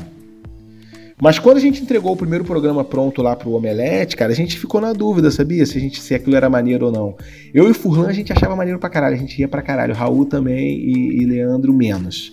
Leandro ele achava maneiro, mas ao mesmo tempo ele achava estranho. Porque é estranho, né? O primeiro episódio. Então a gente teve duas ondas mesmo. A primeira onda foi quando estreou no Omelete. É uma pena que o Omelete, na época, eles comeram uma mosca, eles usaram uma vinheta, uma música vinheta que era copyright. Então depois, quando o programa já estava na segunda, indo para a terceira temporada lá, eles tiveram que derrubar os, os, primeiros, os primeiros programas e reupar. Então o Harry Potter sem Harry Potter original não é aquele que está lá. Então você não tem aquela memória dos primeiros comments, sacou? Sim. Porque os primeiros comentários, meu irmão, no site do Omelete, porque eles postaram sem explicação nenhuma, de um dia para o outro, eram muito engraçados, brother. Era do tipo assim, o claramente são atores. Era assim, que porra é essa? O que porra é essa era um que mais tinha. Quem são esses tios? Cara, parece Zorra Total, caralho, parece meu pai, parece minha avó, parece meu tio, kkk. Mas ao mesmo tempo tinha uma galera que já tinha sacado que aquilo era engraçado em alguma esfera, entendeu? Então ele primeiro deu uma estourada cult, digamos assim, ele deu uma circulada em, em lugares mais cults, ao mesmo tempo no Omelete ele só cresceu de público, porque ele, ele teve muito like e dislike no primeiro episódio, mas já no segundo episódio, o número de dislike começou a diminuir muito, porque começou a restringir o público. Quem entra na internet é o esquema da cauda longa, né? Você faz uma coisa muito específica, o seu público começa a migrar para aquele lugar, né? Então, uma galera que não é o teu público vai saindo e teu público vai ficando e vai chamando mais pessoas parecidas com você e a tendência é seu público se encontrando naquele local. Então, aí foi crescendo essa bolha. Quando a gente fez a segunda leva, que tem o clássico Achou Errado Otário, do, do Velozes Furiosos, que tem o Plano Real, que tem o, o do Johnny Depp lá. Piratas do, do Caribe. Piratas do Caribe. Ali também a gente deu uma migrada, porque o, o Fernando, quando a gente terminou de gravar a segunda leva, eu quis gravar de novo. Porque quando eu fui montar, porque eu que montava no começo, eu basicamente montava tudo. Raul montava um ou outro episódio, Davi um outro episódio. Eu montava normalmente porque eu era muito mais experiente, sempre muito mais experiente em edição, então eu meio montava mais rápido. E eles também gostavam de chegar lá e dar um pitaco já com a parada já montada, porque cansava menos. A gente geralmente escolhia os takes junto, mas depois eu montava sozinho e depois eles vinham com, a, com as observações e ajustes. Fulano, ah, corta aquilo, prefiro isso, vamos tirar isso, isso aqui tá melhor que isso, bota isso tal. A gente depois chegava num consenso e a gente montava. O, o primeiro episódio montou eu e o Furlan, a gente montou assim. Então, quando a gente chegou no segundo, eu pedi para gravar de novo porque eu achei que eu estava muito agressivo. Eu achei que eu tinha. Eu, é, é, entre o Rogerinho do Último Não do Mundo e o Rogerinho do, do, do, primeiro episódio, eu com o Fernando, a gente chegou num Rogerinho apresentador de TV, então ele falava mais devagar. Ele era puto, ele tinha ainda aquela coisa da energia dele, mas ele era mais contido, como se ele tivesse medo de errar. Eu gosto mais desse Rogerinho. Só que ele tornava o programa muito mais lento. O pro, e, e, e, e, o programa ficava mais lento. O que eu também acho legal. Só que quando a gente fez a segunda leva, que o programa ganhou muito mais ritmo, o Rogerinho ficou mais acelerado, mais agressivo, o Renan ficou mais agressivo também, falando mais rápido, então o programa ficou todo mais dinâmico. Ele sai um pouco daquele formato de você emular um programa mesmo de baixo orçamento, feito em TV comunitária, que era a ideia daquele primeiro choque de cultura, e ele vai para um programa totalmente pop. Mas só que isso foi bom pro choque, entendeu? Porque aí ele agregou mais gente. Ele saiu do lugar do humor esquisito para uma coisa que você batia o olho e falava: Isso é um programa de humor.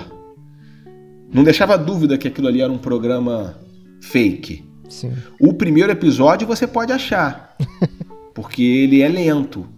Ele tem uma porrada de, de buraco, vazio, proposital, né? Eu acho do caralho, eu acho foda. Eu gosto muito. É meio Kaufman, assim, um humor.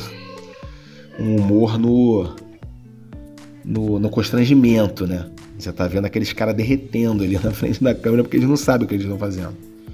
Mas eu acho que quando ele foi ficou pop, ele ficou mais foda. E aí eu acho que a, a terceira onda que consolidou foi aquela terceira temporada no Omelete, que aí teve o Marvel vs DC, que foi o primeiro que bateu um milhão, que teve Forma da Água, que teve Star Wars, que teve Choque de Natal. Stranger Things, o Choque de Natal, que teve o Top Socão.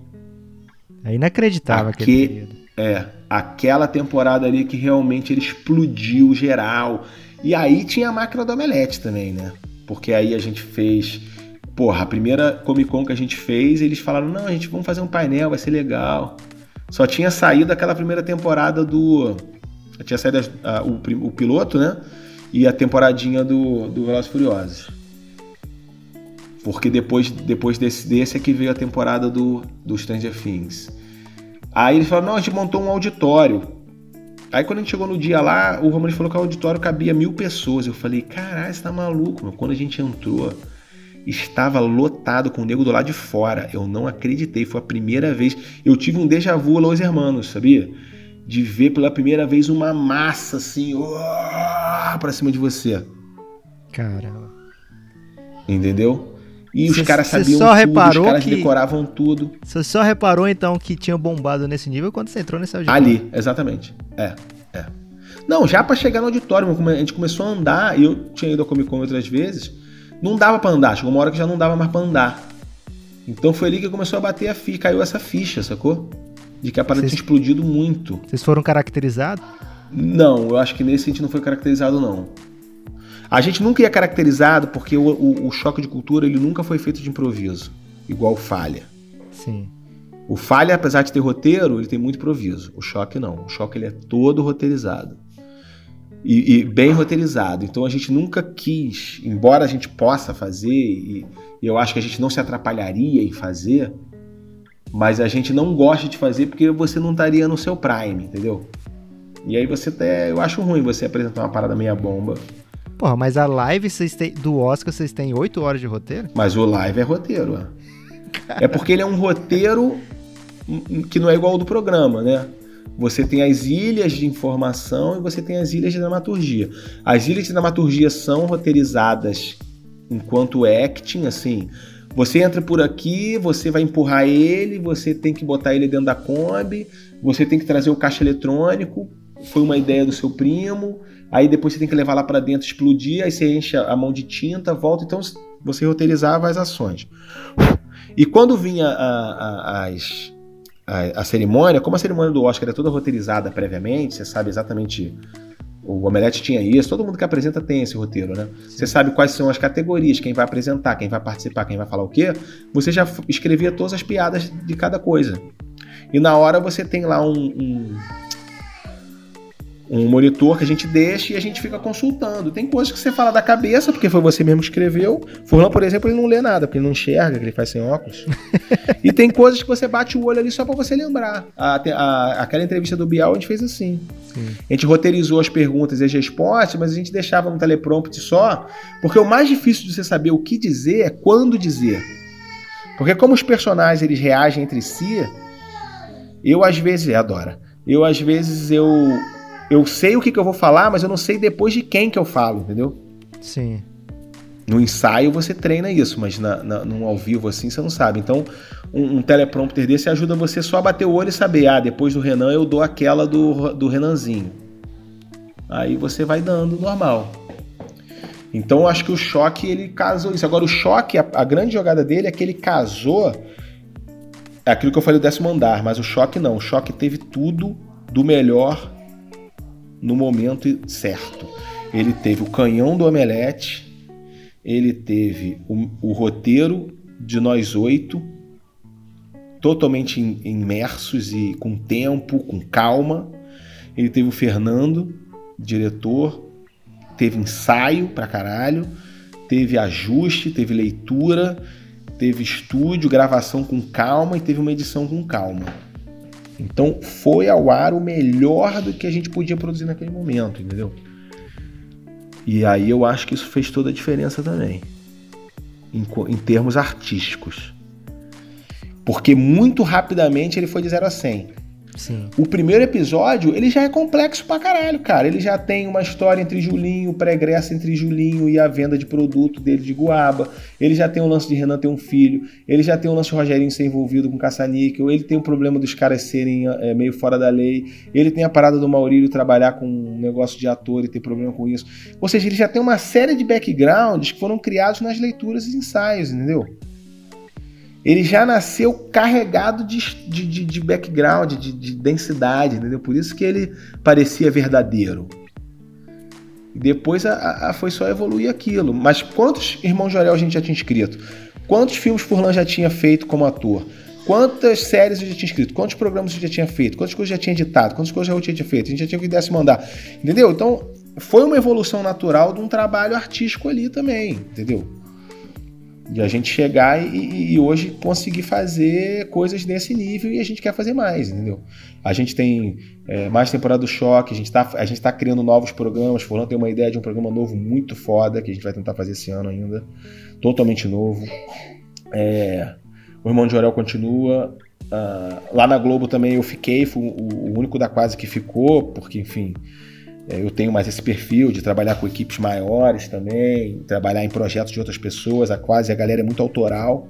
Eu sou autoral também, mas eu gosto muito de trabalhar no projeto da Tatá, no projeto do Fora de Hora lá, da, da Lilian, no projeto do Kibe, entendeu? Eu gosto também de chegar como um, um, cara a seu serviço, sabe? Ó, eu tô aqui com a minha cabeça, meu braço e meu para fazer o que você quer fazer. Quantas vezes Tatá já pegou uma ideia minha e falou que era ruim, e eu falei, beleza, eu sei que a ideia é boa, eu guardei, mas pro programa dela aquilo não faz diferença. Eu ia lá e escrevia de novo, eu não ficava chateado, eu não ficava triste, eu não ficava com problema de ego, entendeu? Eu tô lá para fazer o programa dela. Então eu preciso que ela ache legal. Assim como as ideias que ela tem, eu também tentava melhorar e, e, e, dar corpo e tal. E assim como algumas ideias que ela achava maneiras que eu tinha, ela também ia lá e defendia com maestria.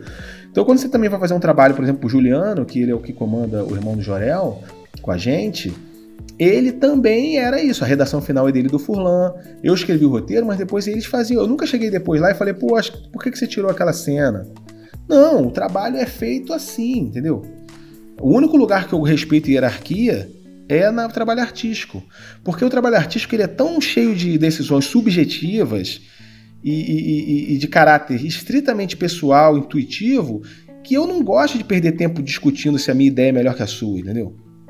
No Larica, por exemplo, a gente fazia assim, cada um tinha, tinha um veto. Então eu falava, putz, eu quero deixar essa piada. Aí fulano, porra, não, meu irmão, essa piada para mim é o fim da picada. Eu, eu vou usar o meu poder de veto aqui. Eu falei, beleza, então a piada caiu, ele usou o poder de veto dele e acabou. Entende? Tipo assim, a gente não gastava tempo discutindo por que, que deveria entrar, por que, que não deveria entrar. Porque no fundo não faz diferença. Quando vai pro resultado final lá, ninguém sabe a piada que ficou faltando. né? Porque a piada não foi, ninguém tem chega em casa e fala assim: esse programa tá faltando a piada X. Pô, não, cara, não conhece, cara, não sabe o que você escreveu. Pô, mas quem viu o choque lixo adorava aquilo ali, né? É muito Sim, bom. mas o choque lixo é muito bom, mas o choque lixo as pessoas, ele falava assim, pô, por que que saiu? Porque se você colocasse aquela piada dentro de todas as outras, não é que ela era ruim, mas ela atrapalhava o ritmo das outras. Isso em edição é muito importante, você tem que saber cortar para crescer. Você não pode chegar e fazer um feijão com todos os ingredientes que você tem em casa, sacou? Porque uma parada rouba a outra, uma parada toma o gosto da outra, entendeu? Você tem um ritmo também. Então, às vezes, um programa. Eu gosto dos choques menores eu gosto dos choques de 8, 9 minutos, são os que eu prefiro. Na quase, a tendência a gente foi crescendo um pouco eles, e tudo bem. A galera da internet não reclama, mas eu prefiro os menores. Assim como Larica Total, eu prefiro os Laricas de 13. Eu acho que eles são mais, mais é, porrada, sacou? E por aí vai. Mas eu cheguei a fazer Larica Total de 22 minutos, entendeu? Na última temporada. Então, Guilherme, bem, última pergunta pro Caíto, que o Caíto tem que cuidar da Dora, Guilherme. Tem. o Caíto, é, você falou bastante assim sobre. É para arrematar mesmo, mas.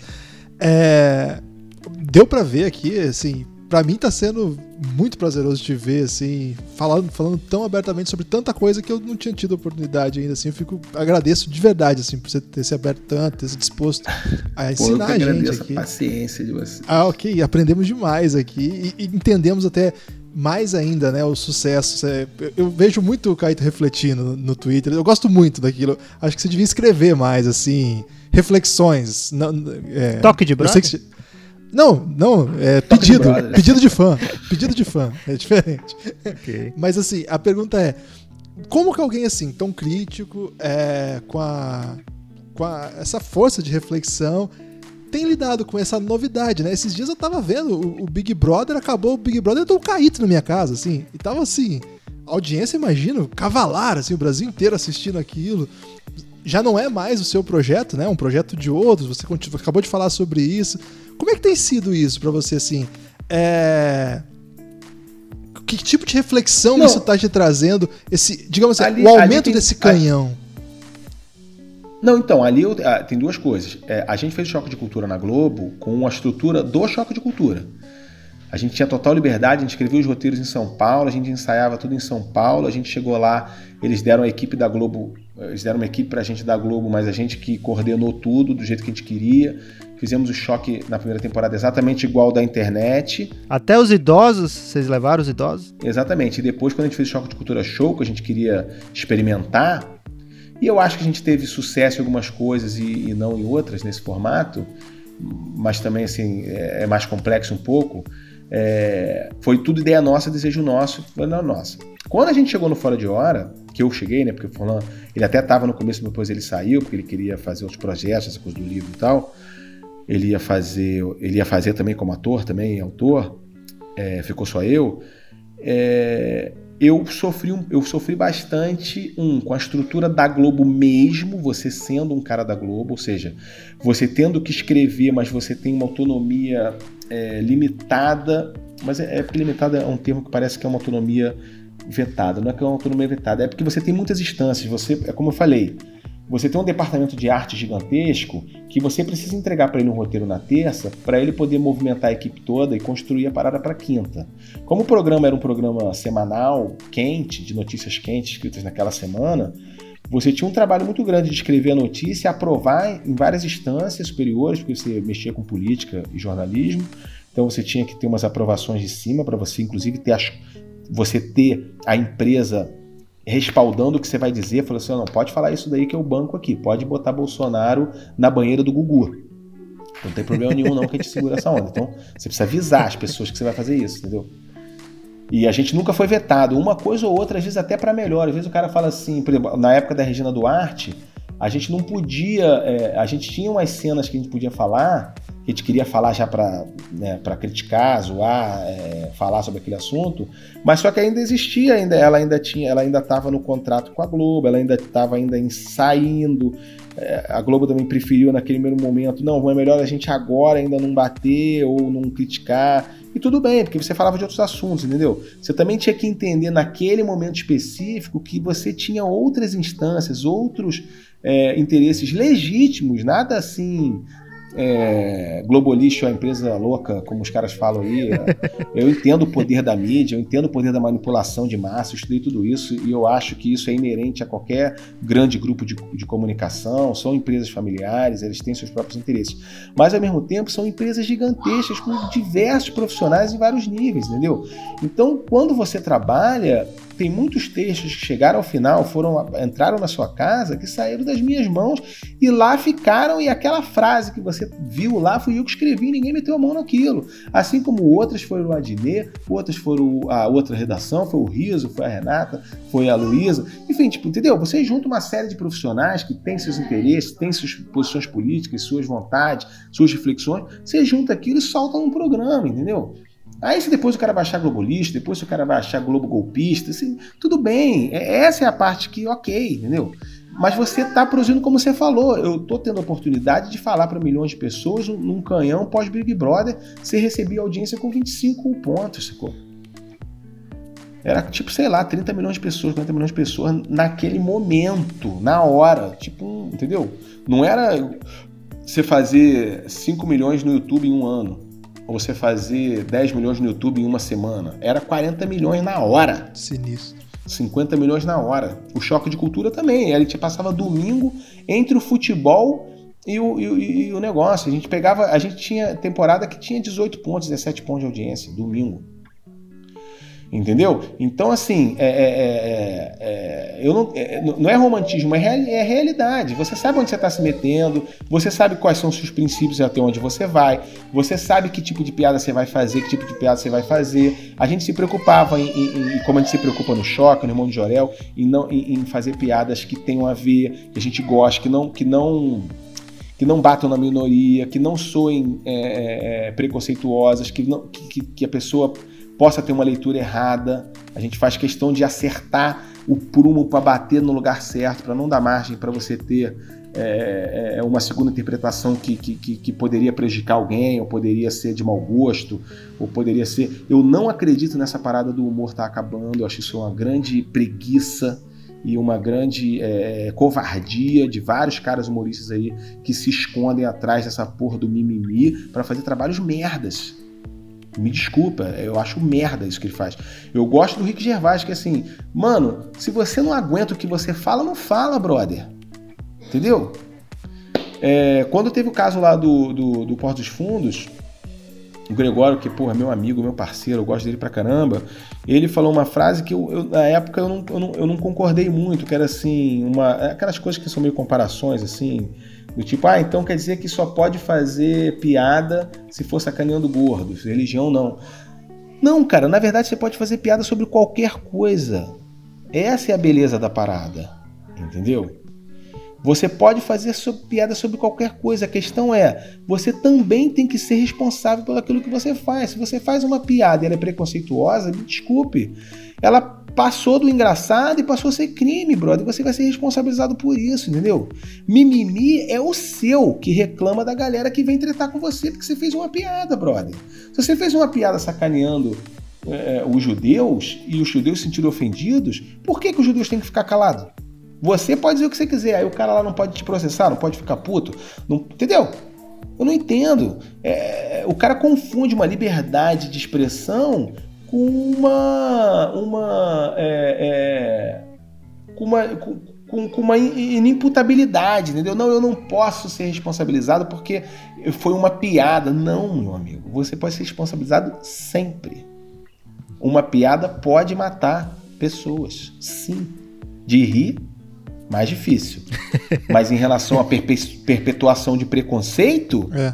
pra caramba. Sim, pode olhar um homossexual assumido na rua e o cara anda, ele anda tranquilo de madrugada. Uma mulher anda tranquila de madrugada, ela vira uma esquina tranquila. Quando vê um homem lá do outro lado da rua, ela fica calma. Entendeu? Então, assim, tem uma responsabilidade sim, e você é responsável pelo que você fala. Eu lembro que na época o, o, o, Paulo Vieira, que é um brilhante, foi também um, foi muito bom ter trabalhado com ele, porque essa coisa de eu gostar de trabalhar com as pessoas, eu também tenho muitos. Eu, eu sou muito fã de muita gente. Então, por exemplo, poder escrever pro Adnet, pô, é um privilégio, cara. Você poder escrever um discurso do Dória pro Adnet fazer, sendo que o Adnet, sabendo que o Adnet ainda vai dar um molho, porra, meu irmão. Que roteirista não quer isso? O cara que eu quero escrever pra caramba, a gente quase tentou trazer ele pro, pro, pro Fora de Hora, mas ele não quis, porque, até porque ele tava no Big Brother, é o Rafael Portugal, meu irmão. Sou louco para escrever, já falei isso pra ele várias vezes, a gente já fez um filme juntos, atuando, mas eu falei, mano, eu quero um dia poder escrever para você fazer. Eu já entendi o teu, o teu estilo. eu sei fazer isso aí que você faz bem pra caralho, eu sei escrever isso aí, entendeu? Então, como foi um prazer escrever para o Paulo, para Tatá e tudo mais. Entendeu? Como eu gosto de escrever para quase, como eu gosto de escrever para eu falar, para Furlan falar. Como no, no Falha de Cobertura, muitas vezes eu dou uma piada que Furlan escreveu, o Serginho dá, e ele dá uma que eu escrevi. Entendeu? Como às vezes lá no choque você não sabe quem escreveu o que. Às vezes é Pedro Leite, às vezes é Raul, às vezes eu dou uma fala. Às vezes no ensaio a gente lê e, e alguém fala, não, isso aqui é mais Rogerinho, aí pula de um ator para o outro, entendeu? Ah, então dá você essa que eu dou essa. Putz, essa eu achei meio pesada. Aí o outro ah, então deixa que eu dou, que eu me sinto à vontade de dar. Ah, então eu dou um contraponto aqui. Entendeu? É, é, é assim. Então, na Globo, o que eu acho que eu tenho que eu aprendi muito fora de hora foi como lidar com uma mega estrutura. Como, por exemplo, você já se imaginou filmando um, um Vingadores? Você tem aspiração a ser diretor. Como é que você filma um filme de orçamento de 800 milhões de dólares, sacou? Que tipo de expertise você precisa ter para coordenar uma equipe de 4 mil, de, de 4 mil não, mas de 1.500 pessoas? Ou um set que você tem 600 figurantes, 700 figurantes, você tem é, 12 horas para rodar uma cena de explosão de carro, capotamento, não sei o quê. É know-how e você adquire, entendeu? Então, assim, por que, que eu ia querer ficar é, só na internet? Eu já sei como é que é, eu gosto. Por que não tentar? Fazer uma parada numa estrutura gigante como a da Globo. Pode ser que não dê certo, pode ser que o programa O Fora de Hora começou mal, começou com uma tentativa é, é, errada, não. Assim, a gente, a gente, não fez muito piloto, então a gente entrou, o primeiro programa foi o piloto, a gente sentiu que algumas coisas não estavam funcionando, que eram mais frias, que o bom era o quente. No segundo programa a gente já alterou, no terceiro começou a ganhar, no quarto já estava subindo, terminou batendo recorde de audiência nos dois últimos seguidos, sacou?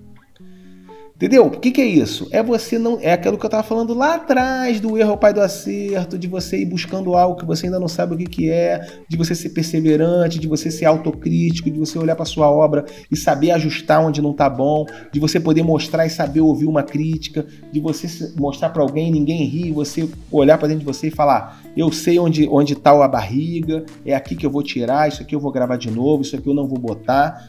Esse é o aprendizado artístico, entendeu?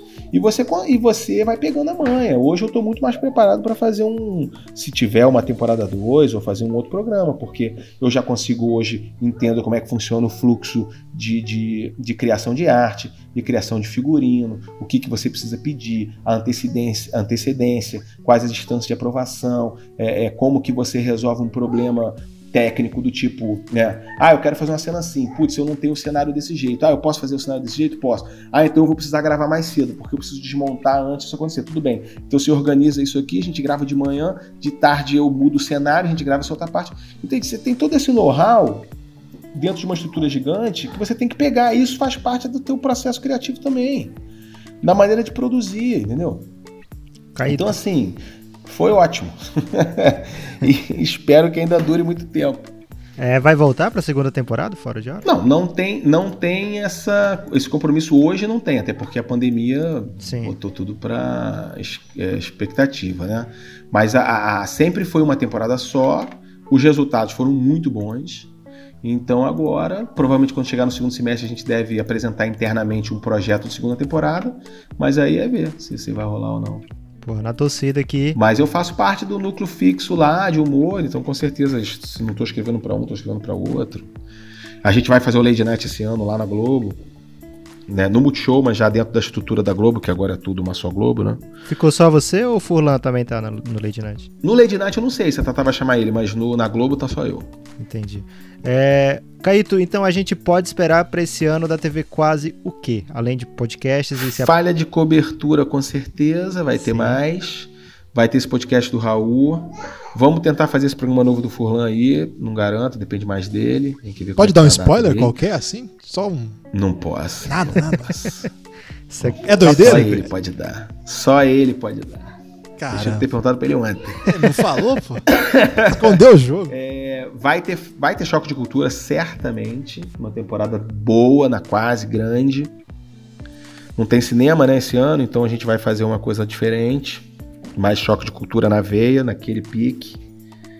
E vamos ter novas coisas aí, cara. Eu vou tentar fazer coisas novas também. Eu tô escrevendo um longa para conspiração, que é uma adaptação com Arthur Fontes uma adaptação de um, de um longa chileno. É o primeiro longa que eu estou fazendo, então está sendo um aprendizado também. Que a gente tem um longo escrito do Falha, mas foi eu e Furlan juntos com o Fernando, né? É o Passaporte para a Ucrânia? Passaporte para a Ucrânia, Caramba. que a gente deve filmar no ano que vem, em janeiro. E aí a gente tem também o projeto de fazer o do Choque, só que o do Choque a gente só tem umas premissas. A gente nem fez sinopse ainda. A gente tem só umas umas ideias assim de, de caminhos. Inacreditável. Uma coisa de um. É um resgate do Renanzinho, tipo, o Renanzinho foi sequestrado. tem um outro que é as origens, tem um que é meio Relatos Selvagens, que, que são quatro histórias de cada um dos pilotos que se entrelaçam, e depois tem uma última história que tem todo mundo. Tem vários caminhos. Mas a gente ainda não escolheu um para fazer. Caíto, não sei nem como agradecer sua participação. É histórico aqui pra gente, de verdade. É, o jeito que você encarou o podcast sem abrir o coração, a mente, deu muita base aí para muita gente que pensa, né, que, que leva você como referência. É... Pô, quem chegou até aqui são verdadeiros vencedores. é, acho que a Dora deu tempo ela dormir e acordar umas duas vezes aí durante essa gravação. Ela não para, meu irmão. Ah, Ela tá participando. ali com o Charlie Brauzinho. Peço desculpa pra Mari aí, por favor, Mari, perdoe a gente. É, ela sim. É, ela deve ter ficado Ela, ela tá um revoltada. dia muito atribulado aí, né, mas pra gente, assim, é realmente histórico, agradecemos demais. É, e, lógico, né, continuaremos divulgando. A gente já fez episódio sobre choque de cultura. Eu lembro, acho que do episódio de vocês do choque, muito bom. Caramba, que honra. A gente tem um, um podcast de basquete, então uma vez eu escrevi um texto de 30 frases do choque de cultura, 30 franquias da NBA, que você ajudou a compartilhar e, assim, cresceu muito o nosso Sim. podcast por causa desse, desse texto. E lógico, algo que eu conto pra todas as todas as festas de família que eu tô no clã do Rogerinho do Ingá, do Clash Royale. Sim, porra. eu- eu- você vê que agora eu tenho jogado menos, né? E ele me Eu promoveu jogo. líder. Então eu sou É, líder sim. do Rogerinho do Ingá. É algo aí que Porra, eu, aquele clã é maravilhoso. vou botar na minha lápide. É, Agora tu é o que é o mais alto, não é? Cara, eu sou sinistro lá. Que eu às vezes eu fico tentando, eu, às vezes eu fico tentando te pegar, mas eu só tenho um deck, cara, então eu me fodo muito. Eu só tenho um deck, só jogo com um deck até hoje. Cara, eu vou ter que gravar um É de podcast de, carta 13, Clash mas- Royale qualquer dia. Pô, eu quero algum Pode- vínculo vamos com o. Caíto. Me arruma um vínculo com você, Pô, Caíto. um dia desse o Jader botou pilha, você lembra um dia desse que o Jader botou pilha? Vamos jogar todo mundo contra todo mundo aqui, tal, tal, tal. No começo da quarentena, eu perdi todas. Eu não consegui ganhar ninguém, meu irmão, nenhuma vez. Você tem Ele que trazer fute, o Leandro de volta, que o Leandro parece que é pior do que você, então era a chance. É, pior, pior, pior. Leandro é pior. Então, Guilherme, Clash é pior. como agradecer esse homem, Guilherme? Ah, eu queria ser amigo dele desse jeito aí também. Eu tô procurando aí. Não, vamos parceiro. ser amigo, pô. A gente Pô. já é amigo. Vocês vocês são do Rio ou de São Paulo? Ou do Nenhum Sul? dos dois. Curitiba. Sou de um Maringá. de Maringá e um de Fortaleza. Porra, um de Maringá, um de Fortaleza, caralho, fudeu. Então a gente vai se encontrar um dia. Separadamente. Um dia a gente vai se ver. Ou em Maringá, ou em Fortaleza. Já tive em Maringá e já tive em Fortaleza. Fazendo o que em Maringá, Caíto? Ah, meu irmão, foi, foi de passagem, mas. é, Foi uma vez que eu, eu ia pro sul com frequência no carnaval. De carro, eu gostava muito de viajar de carro, dirigir. Eu devia ter. Foi começo- foi lá na faculdade, uns 20 e poucos anos. E eu fui pro sul umas cinco vezes seguidas. E numa dessas a gente parou em Maringá, fazendo não sei o quê. Não sei se a gente foi almoçar ou alguém que tinha uma namorada. Não lembro, cara. Depois eu tenho que resgatar essa história na minha mente. Mas eu lembro que a gente ficou em Maringá. Almoçamos, ficamos um tempinho lá e fomos embora. Um dos maiores momentos de Maringá, hein? Maringá ainda não sabia de nada. Maringá inocente. Ô, Caíto, nós vamos transformar isso aqui numa série, porque ficou incrível. É, nós vamos. Obrigado demais mesmo. Acho que. Acho que o pessoal que, que ouviu esse podcast conseguiu te entender um pouco mais. É, E, cara, é incrível, né? Porque o, o, o Caíto contou tanta história aqui e a gente ainda assim deixou muita coisa que ele já fez ah, sem tocar no assunto, né? Porque o homem não para, o homem produziu muita coisa. Não para. Mas, olha, obrigado de coração. É, somos muito fãs mesmo, você já sabe. Pô, muito legal. Nossos ouvintes também já sabem. E seguiremos juntos aí, acompanhando tudo que você fizer. É, conte com a gente, pro que precisar mesmo aí, qualquer coisa que a gente puder contribuir para ajudar aí a aumentar a engajamento, né? A nossa base aí, que não é, não é nem de perto o que o choque precisa, evidentemente, mas a gente vai estar com vocês, porque. É, Guilherme a- tem a- essas pira, rapaz. Outro dia ele, ele sugeriu aqui que o ouvinte acompanhasse um canal no YouTube que tinha 35 milhões de inscritos. e agora ele tá oferecendo a base do elástico mental pro choque de cultura. Não, não é isso. Não, é porra, tamo junto, vamos de nessa. linha de frente, assim, de ir pro combate, entendeu? É, mas de verdade, assim, é, acho que a gente a gente ficou, assim, muito como a gente falou até pro Fulano, muito confuso com a- quando a pessoa aceita o convite de vir aqui, né, Lucas? Uma coisa que nos confunde, mas de verdade, é, muito agradecidos e muito felizes, assim, ó, eu tô, tô até ao final aqui muito emocionado aí por, esse, por essa oportunidade mesmo. Acho que a gente conseguiu mostrar um pouco do Caíta aí para as pessoas. Acho que é, considero muito, muito satisfeito assim, com essa experiência. Obrigado. viu? Fico feliz que vocês gostaram. Vamos juntos nesse sonho. Gostei muito do podcast, mas gostei principalmente de você ter xingado minhas irmãs, algo que eu não posso fazer. Então, brigadão. Vamos ver se elas gostaram. Valeu, até mais. Aí, Guilherme, esse foi então o papo com o Caíto Manier. Muito obrigado, Caíto, por todas as horas. Muito obrigado à família do Caíto, né? A Dora brilhou intensamente nesse episódio. A Mari, esposa dele, que permitiu que a gente alugasse o Caíto por tantas horas. Então, um grande abraço para essa família tão especial. Guilherme, que saudade, né? Acabou, deixou saudade, mas ficou para sempre. É, a gente vai ter que inventar novos pretextos para trazer o Caíto aqui. Acho que ele foi até sagaz nessa, que ele já falou tudo que ele tinha que falar pra gente não encher mais o saco dele, Lucas. Mas não vai dar certo. Mas ficou, ficou a expectativa do podcast sobre o Clash Royale, né? Ele ficou em e aberto. o de educação, que ele falou no podcast passado, né? Então tem muitas oportunidades ainda que ele abriu essa, essas brechas jurídicas aí, Lucas, para convites futuros. Agradecer a quem ouviu os dois podcasts, ou só esse, ou rebeldemente pulou aqui para ouvir essa parte. Não, ouve tudo, por favor. Mas você que está aqui nos ouvindo até agora, valeu pela audiência. Peço aí que se você gostou, quer saber mais do nosso trabalho, arroba Elástico Mental no Twitter, arroba Elástico Mental no Instagram. No Instagram não é para seguir, tá, gente? Porque a gente tem pouco seguidor lá, lá é uma vibe mais intimista, a gente tá evitando aí seguidor. E se você quiser participar aqui do A gente tá trazendo o, mini- o minimalismo ah, no Instagram. Nas redes no sociais, Quesito seguidores. Isso, é, é uma- um contexto novo aí, porque o mundo tá muito. Essa busca incessante por seguidor, a gente tá trabalhando mais com, com essa- esse contato mais próximo ali, né, Lucas? Aquele ambiente mais íntimo mesmo. Agora, A gente aceita mensagem até de áudio no Instagram, mas não quer seguidor. né? isso. Se você quiser participar aqui, você pode mandar mensagem de áudio lá no Instagram ou escrever um e-mail pra gente. elasticomental.gmail.com Curta, compartilhe, dê essa força aí pra gente, indique o Elástico Mental por aí. Por enquanto é só isso. Forte abraço. Elástico Mental.